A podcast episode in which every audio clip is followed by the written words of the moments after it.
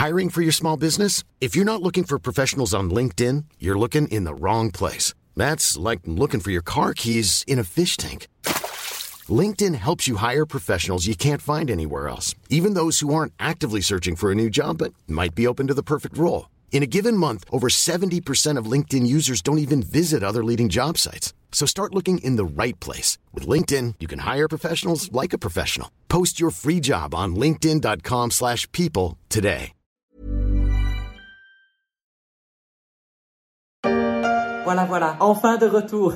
Bonjour, Adit, putain. C'est fou, hein, je rêve de revenir au boulot depuis des semaines. Et maintenant que j'y suis, hein, eh ben je me demande comment j'ai pu rêver de revenir au boulot. Et oui, fini le télétravail. Enfin, le télétravail à plein temps. Pour de nombreux Français, c'est retour au bureau en attendant de partir en juillet ou en août pour les grandes vacances. Ça fait bizarre d'avoir quelqu'un en face de soi et ça fait bizarre de remettre un pantalon. Pas vrai, Guillaume, dans cette vidéo qui fleure bon l'humour belge. Oh mon Dieu, je vous ai tellement vu en vidéoconférence ces dernières semaines que j'avais oublié que vous aviez des jambes. Ben je vous jure, à mes yeux, vous étiez devenus euh, des demi-humains, voilà comme ça. D'ailleurs, toi Bruno, t'as vraiment attrapé un double manteau Non, c'est juste que je pensais que tu positionnais mal la caméra pendant les calls. Mais en fait, pas du tout.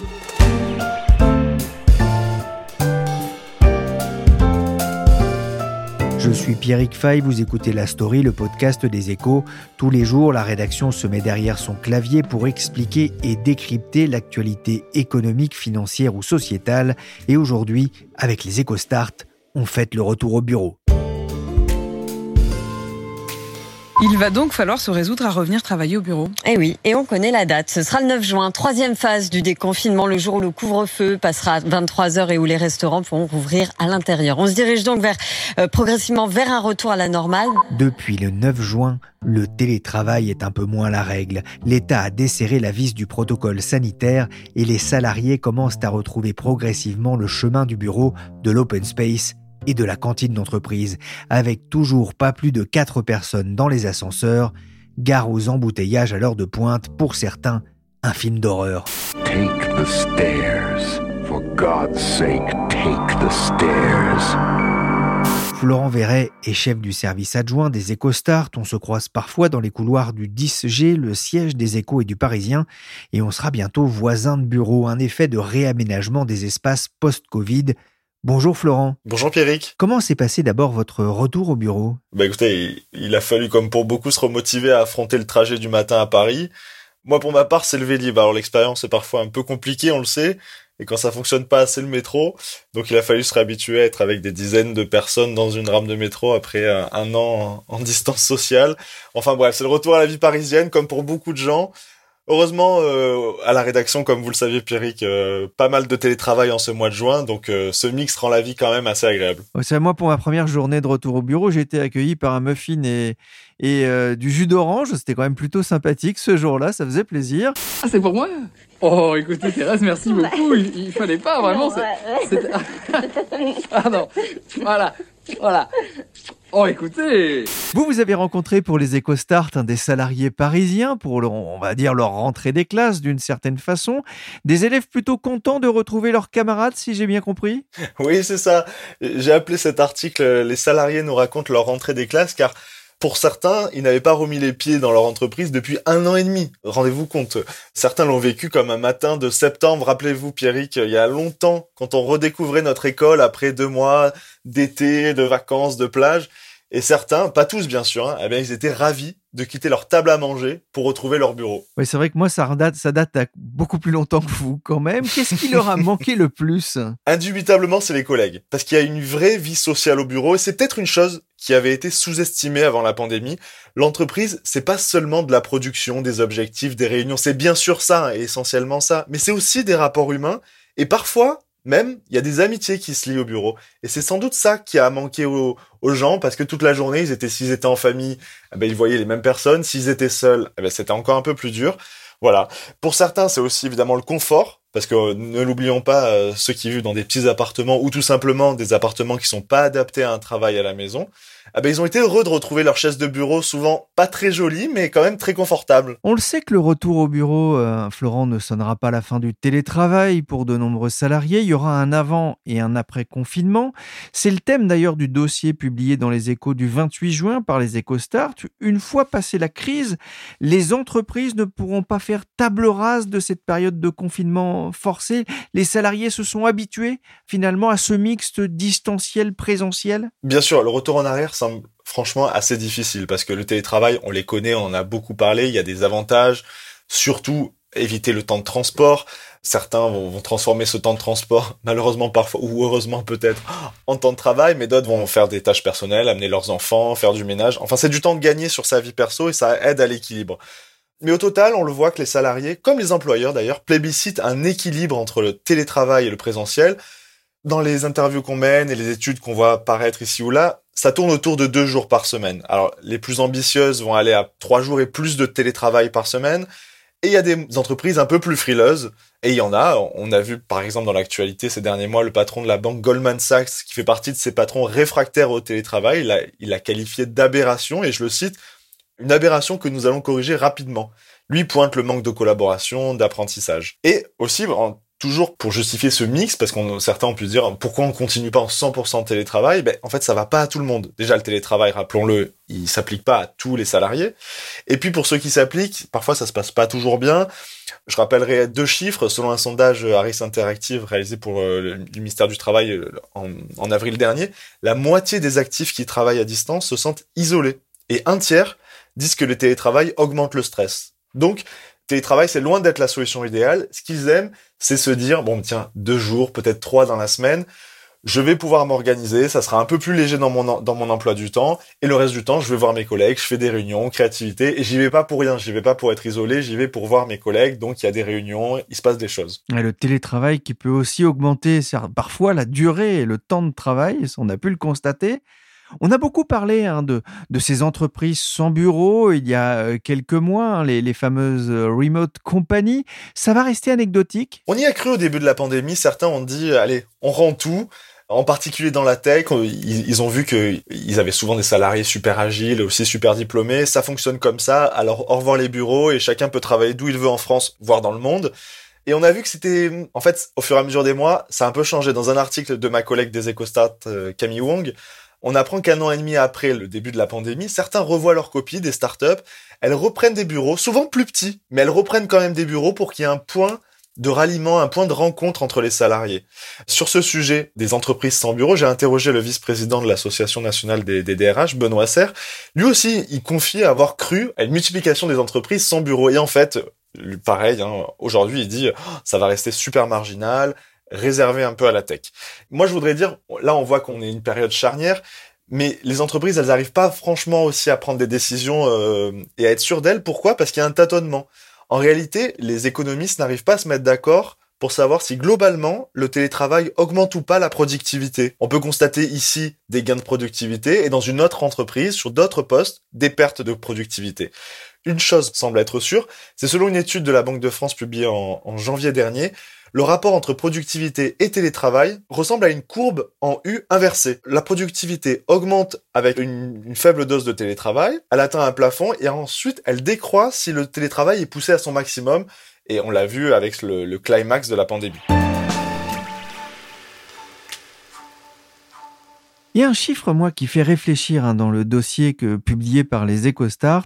7 fois sur 10, un salarié démissionne à cause de son chef alors les retrouvailles pourraient être un peu euh, compliquées. Est-ce que cela implique aussi de revoir le modèle managérial des entreprises qui ont longtemps favorisé le, présentéisme? C'est inévitable. Selon moi, en France en particulier, on a la culture de la présence. Surtout depuis le, développement des open space. On est habitué à travailler sous le regard de ses collègues et de ses chefs. Il faut que notre manager nous voit travailler, sinon il pense qu'on tire au flanc et c'est même le soir pour certains euh, difficile de partir avant son manager. Tout ça, ça a complètement volé en éclat avec la pandémie. On sait maintenant que les salariés, ils ont travaillé, ils ont même travaillé beaucoup en télétravail, donc les managers doivent un peu réapprendre à manager. Et ça, c'est favorisé aussi par la nouvelle génération qui va arriver de managers, qui est arrivée sur le marché du travail il y a quoi, il y a 5, euh, peut-être 10 ans. Le télétravail existait déjà dans une dose euh, plus petite, mais ils ont appris à travailler avec le télétravail. Ils savent que ça existe. Et là, maintenant, avec le, le paroxysme de la pandémie, ils savent que c'est possible et qu'ils sont efficaces. Donc le retour en arrière, il est difficilement envisageable. Il me semble que les managers vont devoir apprendre à manager autrement, et ça impose de nouveaux apprentissages pour eux. Ça veut dire aussi, pour reprendre l'expression d'un copain euh, québécois que j'ai toujours beaucoup aimé, moins de chefs et, plus d'indiens Oui, c'est un peu ça. Le chef doit être dans une posture un peu moins verticale. Ça passe bien sûr par euh, faire confiance, donner de l'autonomie à ses salariés. Sinon, la machine, elle va se gripper parce qu'en télétravail accentué, il faut que les salariés aient une marge de manœuvre pour travailler dans leur coin, pour avancer sur leur sujet. Mais dans les compétences des managers, il va y avoir aussi savoir garder du lien, trouver des moments pour échanger avec les salariés, même à distance. Et ça, ça passe par une structuration des moments informels. On peut plus dire ah oui, c'est informel ou c'est intuitif, on va se croiser dans les couloirs et on, et on va un peu échanger sur tout et rien. En fait, à distance, si le télétravail continue d'augmenter, il va falloir se caler des points dans ses agendas pour discuter en mode collègue et pas en mode hiérarchique. Et enfin, une autre compétence à développer, ça va être de donner du sens à son équipe. Car euh, les salariés qui passent leur journée derrière leur écran, peut-être seuls durant la journée, avoir des collègues en Teams ou en Zoom à la fin de la journée, eh ben ils n'ont pas décompressé avec le petit café à la cantine ou à la machine à café. Ils vont se dire, ok, bon j'ai travaillé 7 euh, heures, 8 heures, 9 heures parfois plus, mais tout ça pourquoi faire en fait? Donc le manager va devoir réinsuffler du sens. Euh, ça peut passer par des icebreakers en début de réunion, par des points, comme je disais, informels, constructures, il y a du changement à venir. Des icebreakers, alors racontez-moi ça. C'est des petites phrases ou des petits moments en début de réunion pour un peu briser la glace, pour se dire euh, ah on, on, commence pas tout de suite sur l'ordre du jour, alors les objectifs de la compta, etc. Non, ça va être plutôt euh, euh, j'espère que vous avez passé un bon week-end, où on amorce sur un sujet un peu plus léger dont on avait déjà discuté il faut rentrer en matière, il faut plus que sinon le chef va se transformer en militaire qui donne des ordres et on le voit uniquement pour ça. Il faut recréer du lien aussi humain. Depuis le 9 juin, les Français retournent au bureau, au compte-gouttes. Ce n'est pas encore le monde d'avant avec les rencontres impromptues à la machine à café ou les grandes tablées interservices à la cantine pour parler de tout et de n'importe quoi. Bref, tout n'est pas encore rentré dans l'ordre.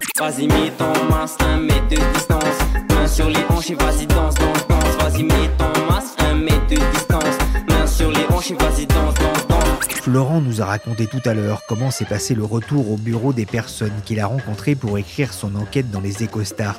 Mais pour d'autres, le retour au bureau, c'est mission impossible.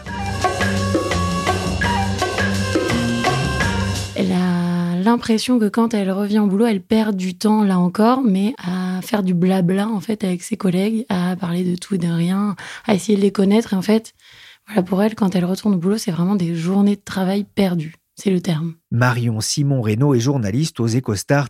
Elle est allée à la rencontre de gens qui ne veulent pas retourner au bureau, ou en tout cas le moins possible. La raison principale, c'est la perte de temps en fait, à la fois euh, dans les transports, évidemment. Euh, aussi dans la préparation, tous les matins, on va dire choisir ses vêtements. Euh, voilà, c'est un stress en plus en fait.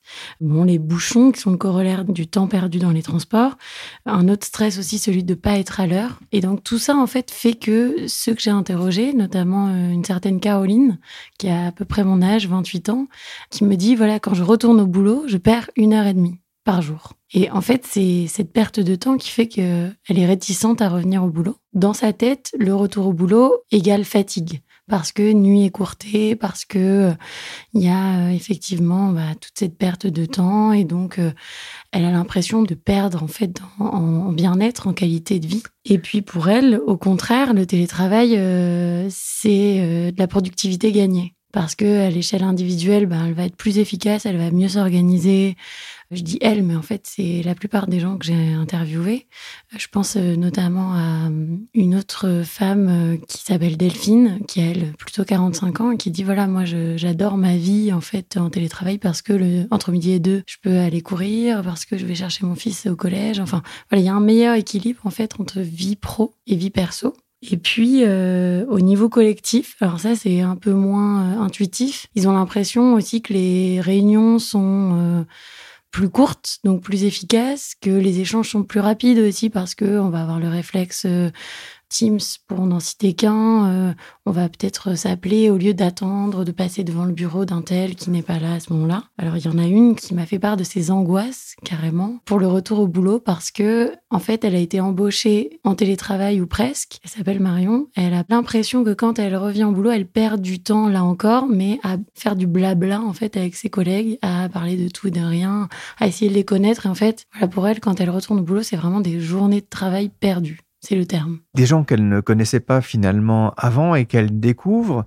Mais ce qui est étonnant, c'est que on les connaît, les avantages du télétravail, ce gain de temps, ce sentiment de gagner aussi de productivité, d'avoir plus de, temps aussi à soi, notamment en fin de journée ou, le matin. On les connaissait au point de ne plus vouloir euh, revenir travailler, c'est ça qui peut surprendre. Alors après, c'est une question d'habitude, là encore, c'est-à-dire qu'ils se sont en fait confortés dans cette situation qu'on leur a imposée. Et il a fallu s'adapter à un choc un peu brutal et soudain de la systématisation du télétravail. Alors au début, ils le disent tous, ça a été un peu rude, ils n'avaient pas l'habitude de travailler seuls, d'être chez eux.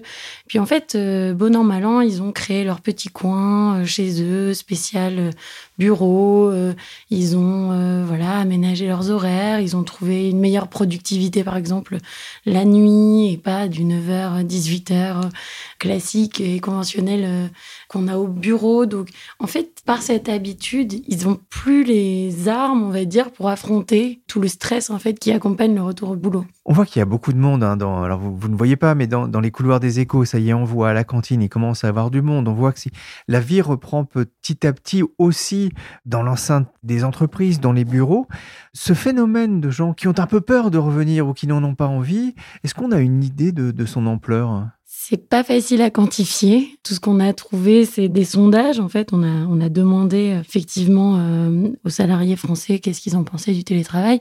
Et donc, les tendances qui se dessinent, c'est que, pour citer un, des derniers euh, sortis sur le sujet de Opinion Way en mai, 7 salariés sur 10 pensent que le retour en présentiel est nécessaire pour la cohésion des équipes, mais la moitié d'entre eux ne veulent pas revenir au boulot comme avant. Donc c'est-à-dire qu'il y a vraiment cette volonté d'hybridation. Pour en citer un autre qui euh, date là de l'automne, réalisé par YouGov, on montrait que 75% des salariés qui ont donc euh, goûté au télétravail veulent que ce soit durable et parmi eux, 1 sur 5 voudrait que ce soit du 5 jours sur 5.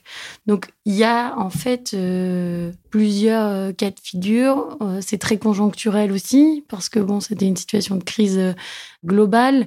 Donc pour l'instant, on n'a pas euh, d'idée euh, chiffrée de tout ce que ça représente, mais on sent quand même une volonté des salariés de, systématiser ce télétravail et de pas y renoncer totalement. Et parmi eux, il y a effectivement des récalcitrants au bureau. quand on voit ce sondage, hein, quasiment un salarié sur cinq récalcitrants qui se dit bah, je resterai bien cinq jours euh, par semaine à la maison à travailler plutôt qu'à venir voir mes, mes collègues ou mon chef. Comment est-ce que les DRH justement peuvent réagir à cette demande et notamment à cet argument euh, qui s'entend hein, d'une meilleure productivité au télétravail alors, euh, l'Association nationale des DRH euh, française dit qu'il ne faut pas aller en tout cas vers des mesures contraignantes. Il faut euh, revenir à des mesures douces et des mesures incitatives à revenir au boulot en montrant donc les avantages du bureau, montrer aussi pourquoi on a besoin d'eux en présentiel, pourquoi euh, leur présence est nécessaire, redonner du sens au travail aussi, c'est pas que des tâches euh, individuelles qui se font de, de, son côté, voilà, redonner de la cohésion. Et puis il faut aussi euh, beaucoup communiquer, ça c'est Caroline Diard, donc qui est chercheuse et spécialiste du télétravail, qui me le disait. En fait, la communication et la transparence va être un, un outil essentiel pour convaincre. En fait, il s'agit de convaincre ceux qui ne voient plus davantage à revenir au travail. Et puis aussi, elle alerte parce que si l'efficacité individuelle est, boostée effectivement, et elle l'a remarqué dans ses travaux, il y a quand même une perte d'efficacité collective. Et donc, en fait, il faut mettre l'accent sur cette créativité boostée, sur, euh, bah, vous parliez des gens qui sont dans les couloirs, du fait qu'on se croise, ça c'est un facteur de création, d'interaction qui doit être mise en avant pour donner envie. Il y a quelque chose qu'on perçoit aussi quand on lit votre enquête dans les EcoStart. Il y a une forme de, alors détresse, le mot est peut-être un peu fort, hein, une forme de malaise peut-être qui s'est installée chez certains à force euh, d'être seul, d'être loin de ses collègues de bureau. C'est une sorte de, syndrome de l'ermite? Alors euh, oui, j'ai l'impression que cette détresse existe et qu'il faut pas la taire en fait, parce que euh, ben, le, le, Covid en général a été un trauma et on parlait tout à l'heure de la systématisation brutale du télétravail, ça a été un choc en fait. Donc il faut aussi prendre le temps. Il va falloir euh, trouver des agencements pour euh, faire revenir, pour donner envie, pour aussi euh, combattre effectivement cette phobie sociale, cette phobie des transports, cette angoisse aussi bah, liée à une pandémie qui fait que voilà il y a effectivement ce syndrome de la cabane, ce syndrome de l'ermite qui s'est développé et qui peut notamment se traduire dans le monde du travail.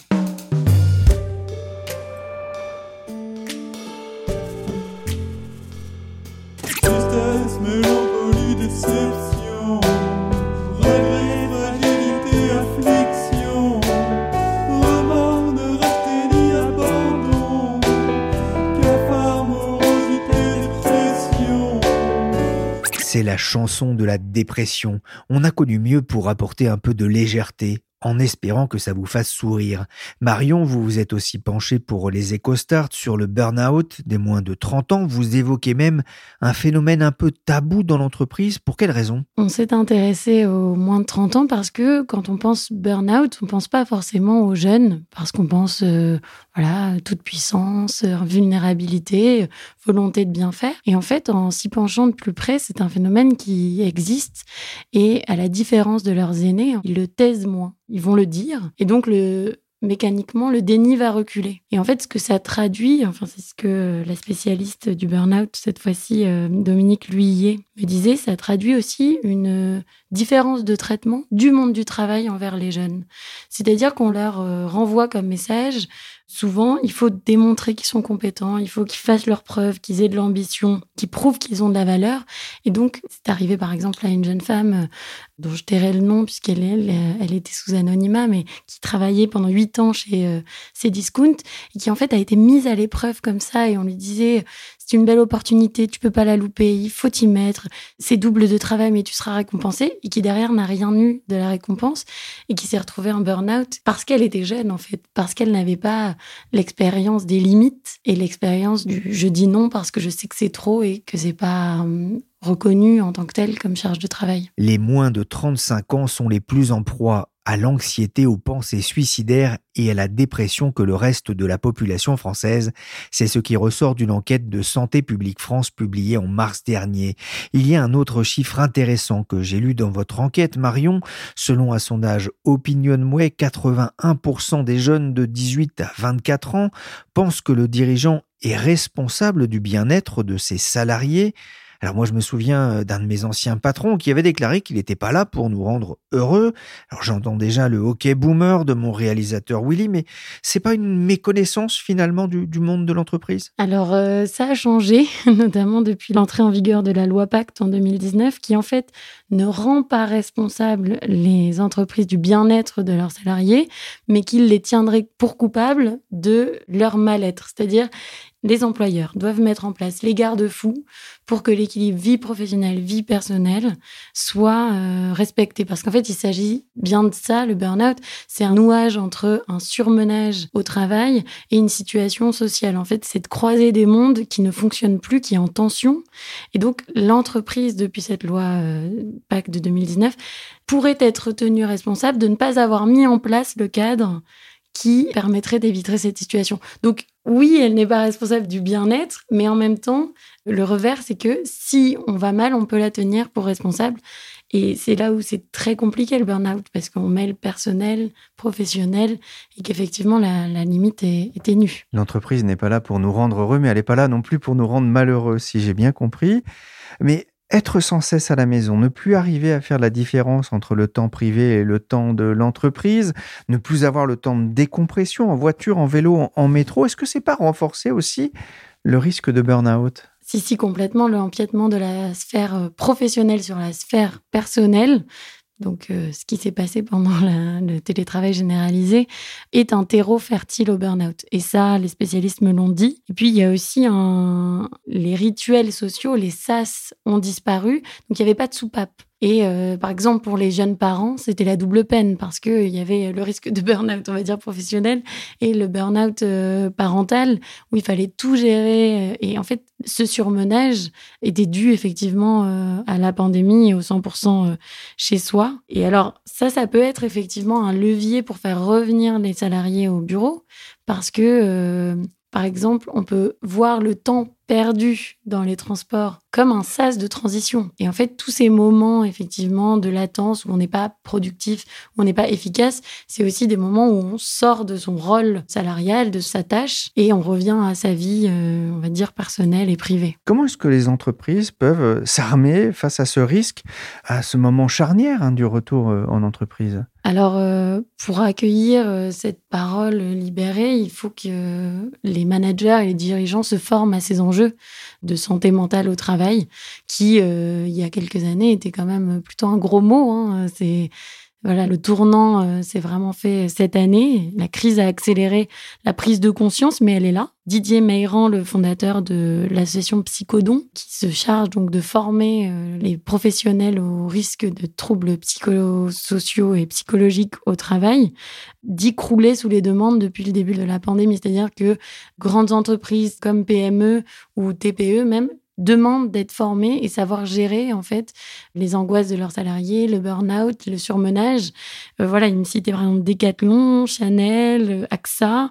Tout le monde s'en préoccupe et effectivement c'est un sujet pour tout le monde. C'est à la fois euh, le privé, les indépendants, même le public. Donc voilà, je pense que le premier pas c'est savoir entendre la détresse de quelqu'un au travail plus les supérieurs et les dirigeants et les managers seront formés au premier euh, secours en santé mentale, plus le déni reculera et donc euh, le burn-out sera euh, un risque en moins en fait. Il faut pouvoir l'identifier pour mieux le combattre.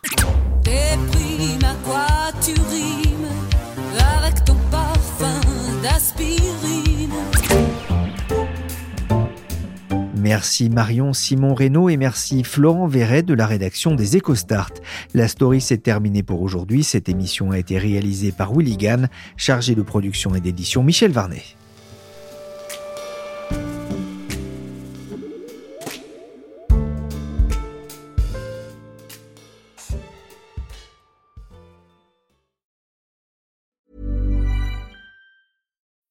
When you need mealtime inspiration, it's worth shopping Kroger, where you'll find over 30,000 mouthwatering choices that excite your inner foodie. And no matter what tasty choice you make, you'll enjoy our everyday low prices, plus extra ways to save, like digital coupons worth over $600 each week. You can also save up to $1 off per gallon at the pump with fuel points. More savings and more inspiring flavors make shopping Kroger worth it every time. Kroger, fresh for everyone. Fuel restrictions apply.